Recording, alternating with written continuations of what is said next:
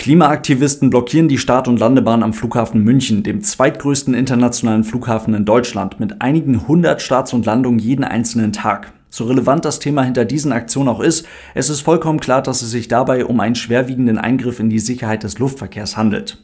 Und wie wir Piloten im Cockpit mit einer solchen Situation umgehen und was das für einen einzelnen Flug bedeuten kann, das schauen wir uns heute mal ganz genau an. Viel Spaß!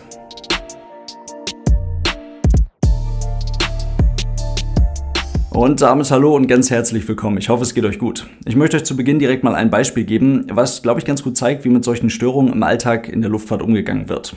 Wenn Piloten im Anflug davon berichten, dass sie von einem Laser geblendet wurden, sowas gibt man dann der Flugsicherung durch, ist auch mir schon mehrfach passiert, dann kann die Info sofort an die Polizei, an umliegende Fluginformationsgebiete und damit eben auch an weitere Cockpitbesatzungen weitergegeben werden.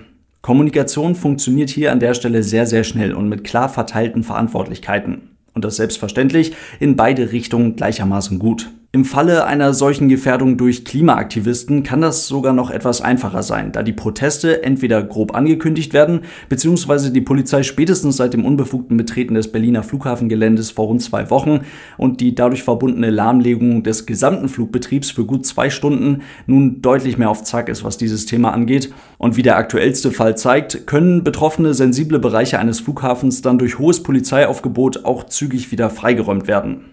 An diesem Donnerstag haben einige Mitgliederinnen und Mitglieder der letzten Generation an gleich zwei großen deutschen Flughäfen ihre Aktionen gestartet. Am Münchner Flughafen versuchte eine Gruppe im Norden und eine Gruppe im Süden das Flughafengelände unerlaubt zu betreten.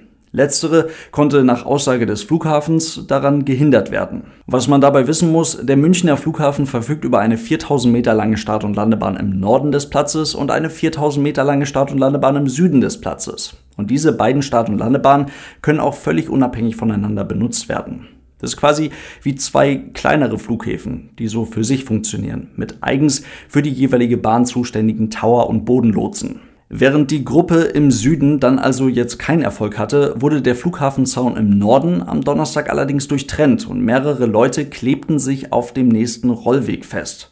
Aus Sicherheitsgründen wurde daraufhin der Flugbetrieb im Norden des Airports eingestellt, bis die Situation von der Polizei und den flughafeneigenen Sicherheitskräften unter Kontrolle gebracht werden konnte und die angeklebten Leute wieder entfernt wurden. Nach 45 Minuten war das Gröbste dann durch und der Betrieb im Norden des Flughafens konnte wieder ganz normal aufgenommen werden. Laut Aussage des Flughafens selbst kam es dabei auch nicht zu irgendwelchen nennenswerten Verspätungen oder irgendwelchen Flugstreichungen. In Berlin sieht die Situation ganz ähnlich aus. Auch dort gab es keine nennenswerten Auswirkungen auf den Flugverkehr. Dort haben es laut Aussage der Bundespolizei zwei Aktivisten geschafft, unerlaubt auf das Flughafengelände zu kommen. Sechs weitere wurden daran gehindert. Allerdings haben sich diese zwei Personen wohl auf einer Startbahn festgeklebt. Naja, was bedeutet das jetzt aus Pilotensicht? Ich glaube, der Münchner Flughafen hat es ganz gut gezeigt. Ganz egal, ob die Aktivisten auf irgendeinem Rollweg oder der dazugehörigen Startbahn kleben, der jeweilige Bereich des Flughafens ist dann erst einmal dicht.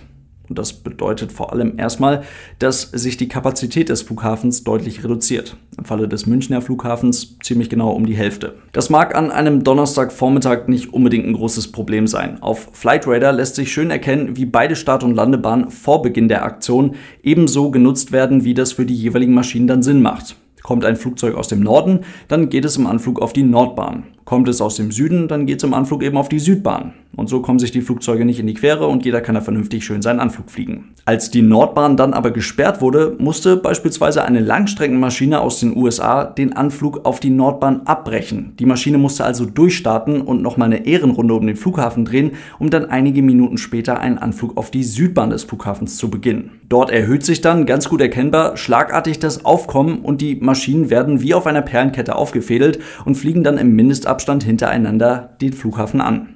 Damit das klappt, müssen einige Flugzeuge einen oder mehrere Kreise fliegen, den Anflug damit also etwas verspäten, damit sie dann ordentlich mit allen anderen Maschinen eingefädelt werden können. Zwei Flugzeuge traf es dann ganz besonders blöd, denn die standen schon an der Nordbahn, warteten auf eine Startfreigabe und mussten dann, als die Bahn gesperrt wurde, schön wieder über die ganzen Rollwege zurückscheißern, weil ein Abflug in absehbarer Zeit nicht möglich war. Wie gesagt, an einem entspannten Donnerstagvormittag im Winter mag das alles noch ganz gut handelbar sein. Aber der Münchner Flughafen ist so wie viele andere internationale Großflughäfen auf der Welt durchaus ein Flughafen, der nicht selten auch mal an seiner Kapazitätsgrenze läuft.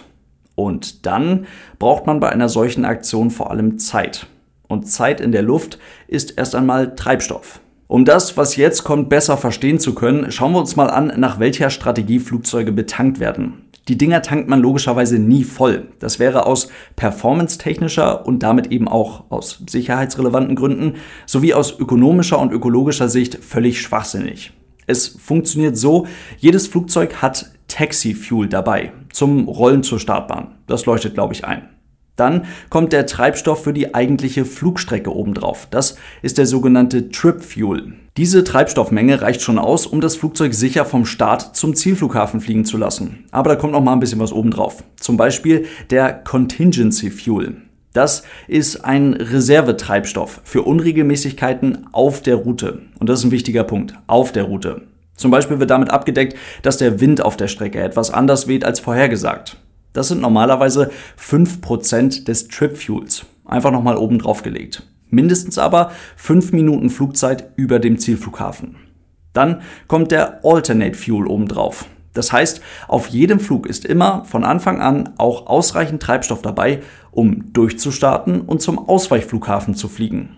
Und dieser Ausweichflughafen wurde vorher in der Planungsphase des Fluges am Boden bestimmt. Dann kommt nochmal eine Treibstoffmenge obendrauf und das ist dann die Final Reserve, also die finale Reserve. 30 Minuten Flugzeit in Warteschleifen über dem Ausweichflughafen. Das ist die Berechnungsgrundlage. Auch die sind also immer mit dabei, nur für die Sicherheit. Und wird dieser Treibstoff dann doch irgendwann mal angetastet, dann handelt es sich tatsächlich offiziell um einen Treibstoffnotfall.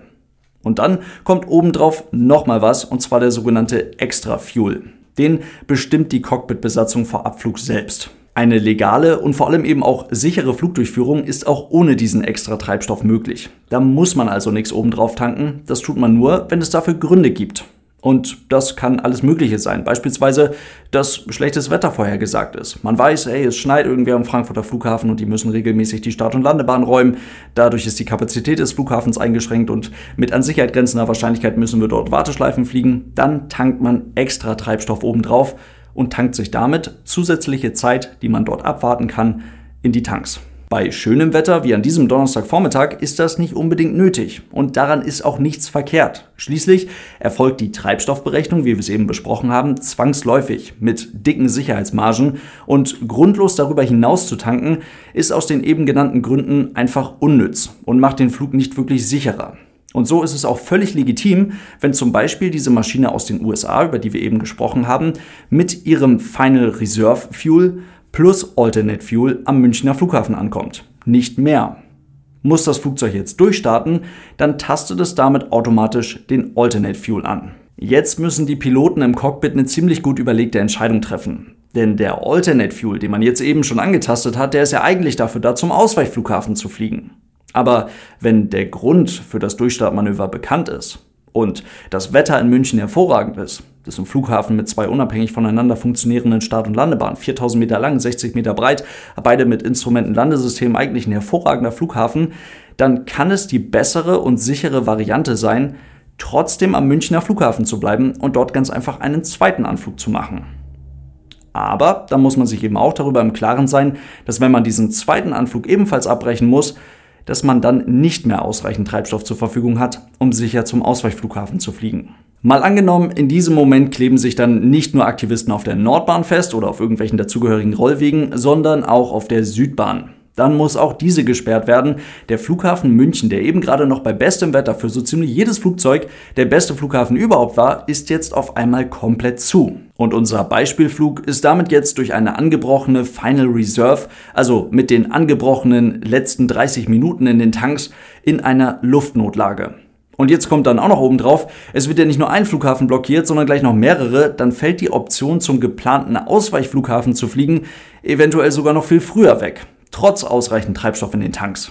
Das mag zwar alles so ein bisschen an den Haaren herbeigezogen klingen, vor allem mitten in Europa, wo es wirklich einen Haufen an wirklich gut geeigneten Ausweichflughäfen auch für Großraumflugzeuge gibt, aber das Wetter ist auch nicht immer so entspannt wie an diesem Donnerstagvormittag und das Verkehrsaufkommen ist auch nicht immer so entspannt wie an diesem Donnerstagvormittag. Und so weit zu denken ist dann alles andere als abwegig, wenn man sieht, wie der Münchner Flughafen innerhalb kürzester Zeit von ein paar wenigen Menschen so sehr eingeschränkt werden kann und das eben trotz der guten Vorbereitung der Polizei und der Sicherheitskräfte des Flughafens. Als Pilot schon vor Beginn eines Fluges zu planen, vor allem auf der Langstrecke, wo man noch mehrere Stunden Atlantik vor sich hat, ist quasi unmöglich. Und einfach immer so viel Treibstoff mitzunehmen, dass man solche Aktionen einfach aussitzen kann, ist sicherlich auch nicht im Sinne des Erfinders. Und so bedeutet das Ankleben auf dem Flughafengelände jetzt vor allem erstmal eins, nämlich eine ganze Menge genervte Passagiere, ziemlich viel unnütz verbrauchter Treibstoff und Flugzeuge, die in der Luft Stück für Stück in Richtung Luftnotlage gebracht werden. In diesem Sinne soll es das heute gewesen sein. Vielen Dank fürs Zuhören. Ich hoffe, es waren ein paar spannende Infos für euch mit dabei. Und dann hoffentlich bis ganz bald. Vielen Dank für euren großartigen Support, Leute. Bis dann und tschüss.